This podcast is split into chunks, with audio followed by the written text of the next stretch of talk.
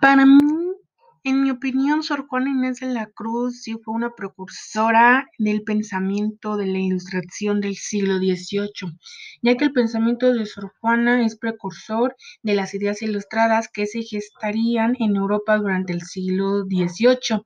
Puedes notar que su influencia llegó a irradiar a Europa antes que se conociera nuestro continente y que después esas mismas proclamas de libertad, educación e igualdad que a la autora siempre le preocuparon fueron más tarde divulgadas por los pensadores franceses introducidos en la Nueva España tras el cambio de dinastía en la corona española a principios del siglo XVIII. Este,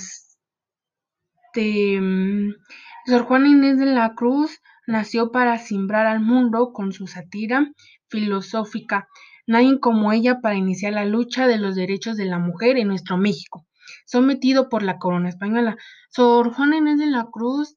este, se destacó por ser una mujer intelectual, quien con firmeza decidió entrar al mundo masculino del conocimiento. Eh, así es como fue amable lector, lectora, la décima musa, aprendió a leer, a escribir, aprendió sobre las artes y oficios para demostrarse a sí misma que una mujer tenía las mismas capacidades intelectuales que del hombre en los diferentes ámbitos de la vida, ya que también, como podemos ver, este, se investigué que precursor o precursora es este que inicia o introduce ideas o teorías que se desarrollarán en un tiempo futuro. Como yo lo veo, es que Sor Juana Inés de la Cruz es lo que hizo ella se metió al mundo, así por decirlo, de los hombres para poder este, defender los derechos de la mujer y hasta aquí es como por eso que ahorita todas las niñas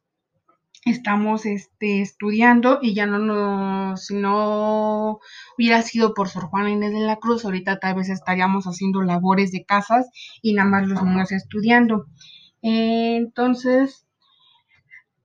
Sor Juana Inés fue el saber y encontrar la verdad y ambas la llevaron a estudiar en un tiempo en el que las mujeres se les negaba el conocimiento porque no pensaban que fueran a tener las mismas capacidades que los hombres.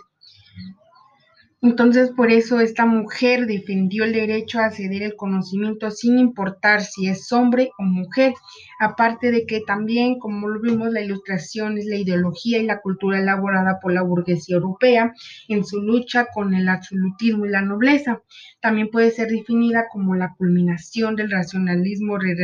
renacentista y se trata de un fenómeno iniciado en Francia que se va extendiendo por toda Europa a lo largo del siglo XVII